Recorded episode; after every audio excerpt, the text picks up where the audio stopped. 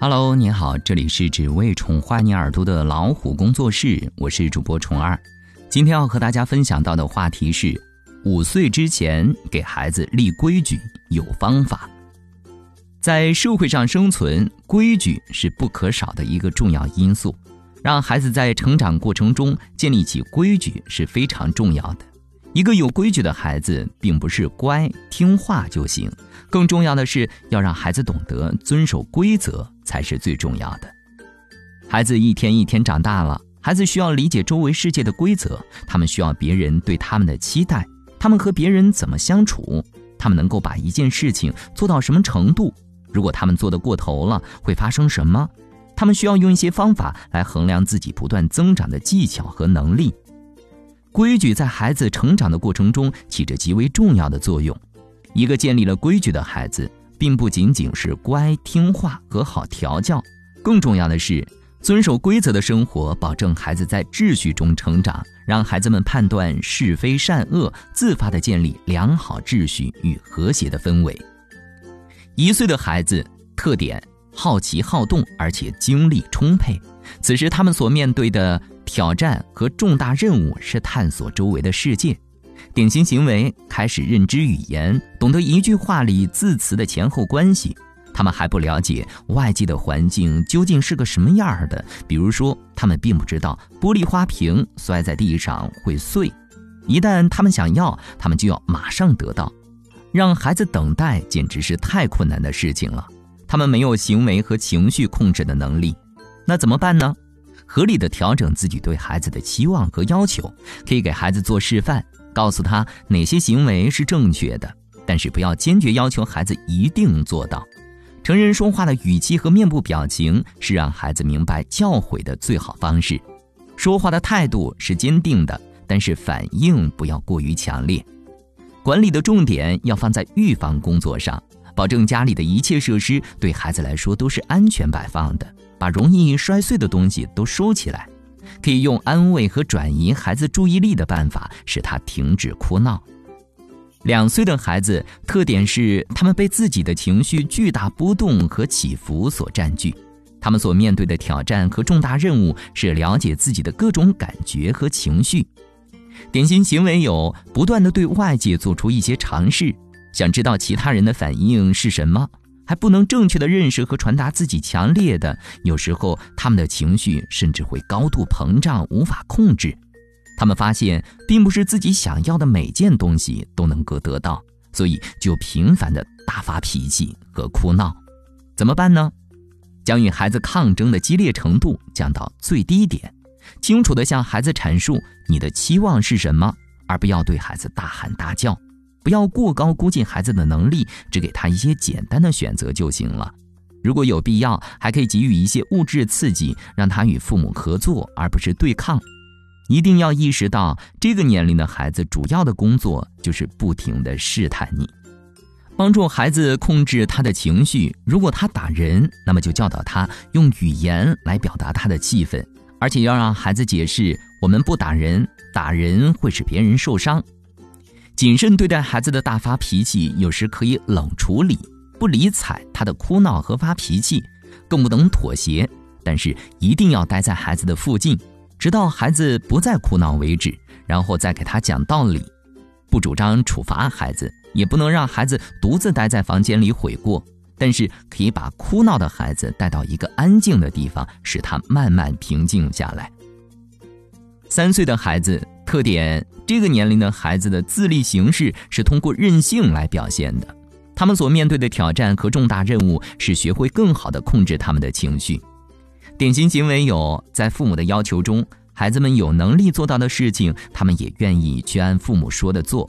比如睡前要洗漱，但是别指望孩子能够始终合作。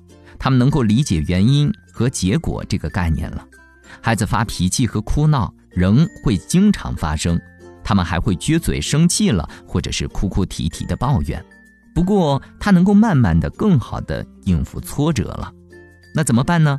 教给孩子一些工作去做，不要因为他没有坚持到底完成而惩罚他，而是对他的每个努力都表现出非常赞赏，让孩子用做的方式来表演一下好的行为举止，比如放一段音乐，让孩子在结束以前要做好饭前的工作，洗手，摆放好他的小碗和小勺，双手交叉不摸东西，等着开饭。惩罚孩子的时间要短。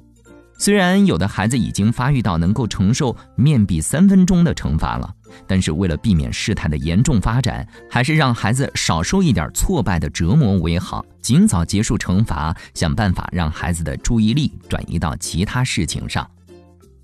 四岁的孩子，特点：这个年龄的孩子的社交能力不断发展，他们所面对的挑战和重大任务是学会合作，使自己的需求与其他人达到均衡。典型行为更加专注于游戏和各种活动，因此，当他们玩得正起劲的时候，让他们放下或者停止就变得格外的困难，因为他们更加了解自己缺什么和想要什么，所以他们会用更加强烈的方式来抱怨。有时候，他们会隐瞒事实的真相来满足自己个人的需求，但是他们并不知道这样做是在欺骗，是错误的行为。那怎么办呢？给予孩子充足的时间去结束，然后再去做另一件事情。对孩子的哭闹置之不理，不要对他的哭闹过于关注，也不要有明显不同于往常的反应。冷静地对待孩子的谎言和欺骗行为。处于这个年龄的孩子有这种行为是正常现象，不要因为他们做了什么或者没有做什么就贬低他们，使他产生羞愧感。五岁的孩子特点有。他们能够领会具体的要求和规则了。他们所面对的挑战和重大任务是依据自己的懵懂的道德意识去做事。典型行为：开始学习站在别人的立场，想一想对方会是什么样的感受。已经能够懂得遵守规则，也能够做一些简单的家务事。但是他们会超越界限的试探你，看看你有什么反应。虽然距离理想的目标还很远，但是与以前比较，孩子得到了就能够更好的控制住自己的冲动。如果他们的欲望不能够得到满足，他们也很少摔门、打人或者大哭一场了。这个时候应该怎么办呢？拓宽孩子的视野，可以问孩子：“你喜欢别人这样对你吗？”然后告诉孩子他这种行为给别人造成的后果是什么。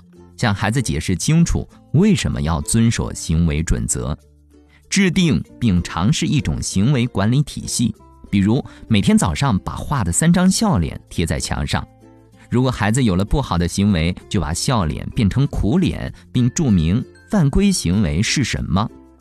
一旦三个笑脸都变成了苦脸，他就要受到小小的惩罚了。如果一天下来哪怕还剩了一个笑脸，也要给孩子一些鼓励。设一些限制，使孩子明白自我控制的重要性。比如告诉他，给你三分钟的时间停止大哭小叫，否则你就得自己待在房间里，不许玩了。给孩子立规矩需要注意：第一，给孩子立规矩时信号要明确，比如街上的黄灯亮了，那就意味着你可以停步，也可以不停。有谁主动停过？立规矩时需要明确的告诉孩子这样做的后果。第二，要就事论事，别轻易的给孩子贴标签。如果我们大人说些“你从生下来就给我找麻烦”这样的话，会使孩子把自己和坏孩子连同起来，从而丧失信心。第三，惩罚一定要及时。孩子的长期记忆是比较差的，早上吃饭慢这件事到晚上他很可能早就忘了。妈妈实际上也没有必要再说，对孩子的惩罚要切实可行。第四，给孩子树立规矩，一定要简单易懂，让孩子容易遵守。小孩子理解能力没有那么深刻，自我控制能力也不强，树立十分复杂艰巨的规则，并且不能够让他遵守，反而会让他糊涂。要把道理讲清楚，而不是简单粗暴的命令孩子，更不要摆出强权嘴脸。你听我的，我说了算。不要以为孩子小什么都不懂，你讲的道理也许他一时不能够完全领会，但是你平和的语气和尊重他的态度，却会让他信任你的判断，顺从你的要求。第五，立下的规矩，无论时间、地点、场合都要遵守。给孩子立规矩，不能今天这个样子，明天那个样子，在家一套，外边一套，这样只会让孩子糊涂，无所适从。所有的规矩都不仅仅是立给孩子的，而是父母也要严格遵守，以身作则。第六，规矩不是绝对不能够打破的，在孩子的要求下，偶然放宽政策，比如以零食代替正餐，中午看一场电视，晚睡一个小时，等等等等，这些都会减轻压力，让孩子更加自觉地遵守规则。相信孩子不要以为偶然的一次放纵就会养成什么坏习惯。有些事情可以放手，让孩子亲自体会一下放纵的后果；有些事情，规劝不管用，就换一种办法，不一定正面要求。第七，不要以成年人的行为准则来规范约束孩子，不要把孩子的一些淘气行为通通斥责为犯错误，要多从孩子的角度出发，体会到在他看来，向你身上泼水或是什么的，是非常好玩的事情。这样你就不会恼火，而是缓和的告诉他：“我知道这样挺好玩的，但是我不喜欢你这样做，衣服湿了会让我不舒服，请你不要再向我身上泼水了。”好了，今天的分享就到这里，欢迎订阅微信公众号“老虎小助手”，进入右下角会员中心，收听本专辑完整音频，获取超过一万个中英文有声资源。下期节目再会。